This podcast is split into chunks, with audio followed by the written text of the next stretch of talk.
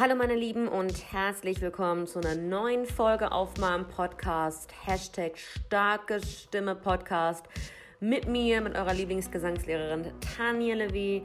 Und heute geht es um das Thema, wie starte ich als Sänger durch im Jahre 2020. Wir sind ja schon in der Mitte von 2020, aber ja, wenn ich jetzt morgen durchstarte, was muss ich wissen und was kann ich tun? Bevor es losgeht, habt ihr schon unseren letzten Podcast gesehen mit Emo von Singtipps bei Emo. Der hat mich hier in Hamburg besucht in meiner Airbnb-Wohnung. Wir haben zusammen was richtig Schickes aufgenommen. Das ist auch auf YouTube und da geht es wirklich um das Thema Sänger werden und Fame sein und was man alles wissen muss und was man alles, ne, und all diese ganzen Themen, die euch ja auch so beschäftigen. Und da sind wir alle nochmal durchgegangen.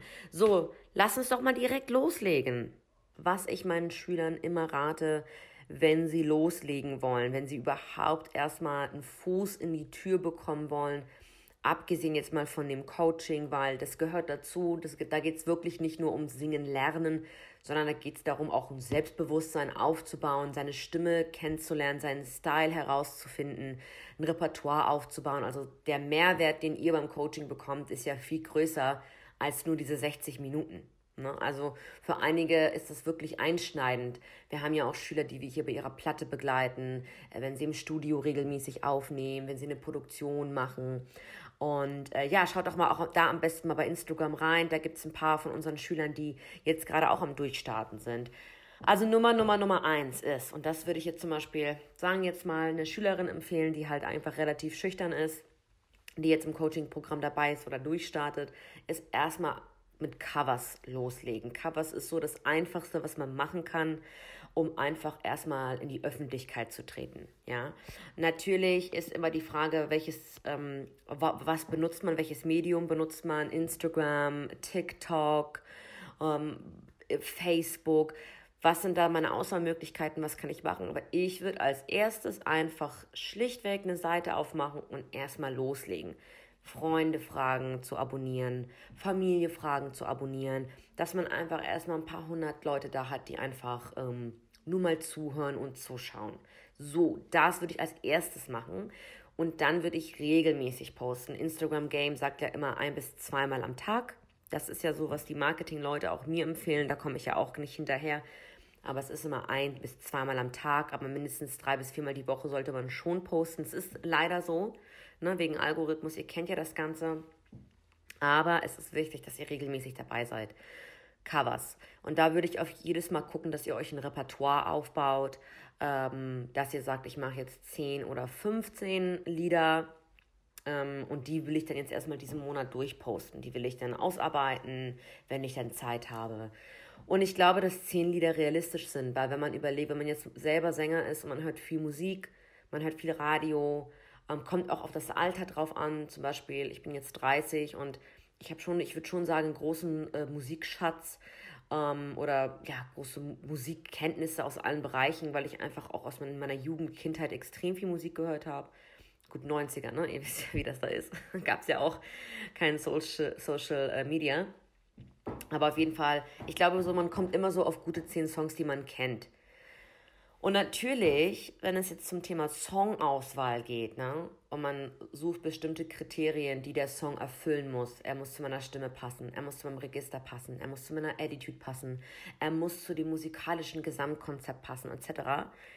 Dann, das ist natürlich eine ganz andere Geschichte jetzt. Ne? Wir reden jetzt erstmal nur davon, erstmal an, anzufangen zu singen. Wir reden jetzt noch nicht von Marketingkonzepten und wie ich jetzt ähm, eine Brand kreiere als Sänger. Ne? Wir reden jetzt wirklich nur Fuß in die Tür. Fußtür. und da würde ich erstmal mit Covers loslegen.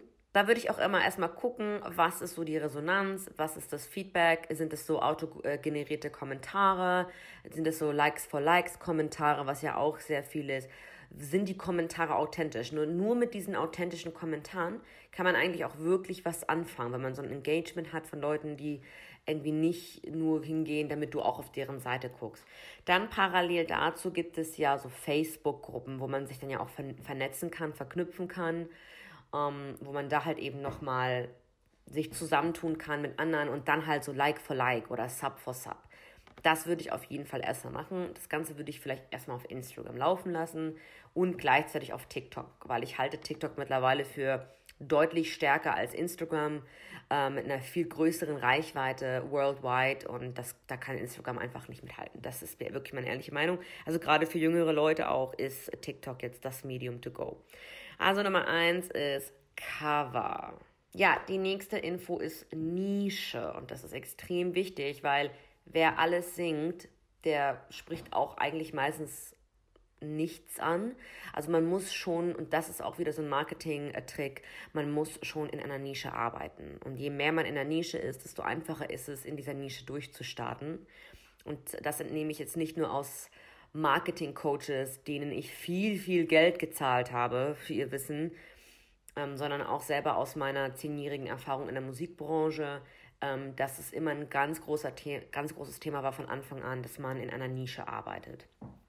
Und wer jetzt parallel dazu, muss ich jetzt hier auch nochmal Werbung machen. Ich habe ja diesen E-Casting Guide für 5 Euro für DSDS, äh, für The Voice. Und der enthält nicht nur Casting-Vorbereitung und Songauswahl, sondern es ist wirklich 10 Jahre Erfahrung in der Musikbranche. Und für 5 Euro ist der geschenkt. Der kostet so viel wie ein Kaffee bei Starbucks. Filterkaffee kostet 3,50 und ein Latte kostet, äh, nee, Latte kostet 3,50. Ich meine, Leute, was wollt ihr mehr? 5 Euro. Das ist ein Latte und ein Bananabrot oder so. Ich weiß es, weil ich hänge oft in den Coffeeshops. Ich liebe die ja. Aber ganz ehrlich, wenn ihr das nicht macht, habt ihr echt ganz viel Information und Wissen verpasst. Ich sag es euch nochmal. Nische. Und das ist immer so, ob es jetzt ein Pop-Schlagerbereich ist, Elektro-Schlagerbereich, Rock, äh, Modern Schlager, ob das jetzt keltische Musik ist. Oder ganz kurzes Beispiel zu Nische. Meine Freundin äh, steht total auf Mus mittelalterliche Musik. Und es gibt so einen YouTube-Kanal, der nimmt, der nimmt so Pop-Musikstücke von Ariana Grande oder von Shakira und der fabriziert sie neu im mittelalterlichen Klang, im mittelalterlichen Sound. Und ich, ihr habt es bestimmt mal vielleicht irgendwo gesehen auf TikTok. Ich finde, es klingt ziemlich cool. Ich finde, es ist ganz interessant. Also es ist jetzt nicht unbedingt mein Geschm Musikgeschmack so, aber ich finde einfach die Idee dahinter total interessant. Und das ist halt eben auch eine Nische und es wird wirklich gut geviewt. Es hat viele Views, hat gute Klicks. Und äh, wie gesagt, auf TikTok wird diese Musik auch benutzt. Und ich denke, wenn es bei TikTok da landet, dann da geht es immer schnell, sowas. Ne? Sowas kann irgendwie schnell die Runde machen. Also überlegt euch eine Nische, wo ihr euch da ausbreiten wollt und wo ihr Musik machen wollt. Nummer drei, und das rate ich auch immer meinen Schülern, ist so Live-Konzerte. Es gibt ja auch andere Sänger, die ja so live auf Instagram sich schalten. Und ich würde da immer versuchen, äh, die Anfragen zu senden und live mit denen, ähm, ja, in so einer Live-Situation mit denen, vor denen zu singen. Geht mal auf Instagram, macht einmal mal ein Live-Konzert auf, auf eurem Account, der, dem Account eurer Lehrerin. Irgendwo, irgendwie werdet ihr das schon hinbekommen, dass man sich da vernetzen kann und dass man äh, mal einfach anfängt, live vor anderen Leuten zu singen. Ihr braucht ja mittlerweile nicht mehr im Stadion, Stadion äh, zu singen, hier in Hamburg oder in Berlin. Ihr könnt es einfach direkt von Haus aus tun und erreicht ja auch eine gewisse Anzahl von Leuten. Ihr nehmt euch ja damit die Chance weg, euch von der breiten Masse, ähm, euch von der breiten Masse vorzustellen. Und das ist eigentlich dumm. Also das muss ich jetzt mal ganz ehrlich sagen, es ist dumm. Weil wenn wir vor zehn Jahren diese Möglichkeit gehabt hätten, hätten wir die ganze Zeit nur solche Live-Sofa-Konzerte gespielt. Und es gibt immer Leute, die Interesse haben, äh, junge Sänger zu verfolgen und ähm, Interesse an neuer Musik haben und, ne, und auch mal gerne abends mal so ein Live-Konzert hören. Das ist eine ganz gute Möglichkeit, auch die Schüchternheit zu überwinden, die Angstsituation, den nervlichen Stress mal zu überwinden. Und das würde ich jedem einfach nur ganz, ganz stark ans Herz legen. Weil damit kann man nur Erfahrung sammeln. Ne? Und irgendwann äh, macht ihr das vielleicht mal ein bisschen größer, in einem größeren Rahmen, bei YouTube beispielsweise. Ne? Wo ihr dann einfach mal ähm, live singt. So, das hätten wir jetzt auch abgehakt. Ich schreibe mir immer so Sachen. Ich bin heute ganz, meine Stimme ist heute tiefenentspannt. Ich weiß nicht, ob ihr es hören könnt. Ich bin heute tiefenentspannt. Mir kann heute gar nichts. ich bin nämlich total platt vom Wochenende. Nur mal nebenbei und meine Stimme ist wirklich abgerutscht heute. Guck mal, wie tief. Vocal Fry. Normalerweise spreche ich ja auch ein bisschen höher, aber ich habe auch keinen Kaffee getrunken. Vielleicht liegt es auch daran, dass ich auch nicht so energetisch bin heute. Aber ich bin trotzdem mega gut gelaunt. Nur, dass ihr es wisst. Ja, also das ist jetzt das, das, die ersten drei wichtigsten Sachen. Und dann würde ich halt, und das sehe ich ganz häufig bei TikTok, so eine, so ein Linktree machen.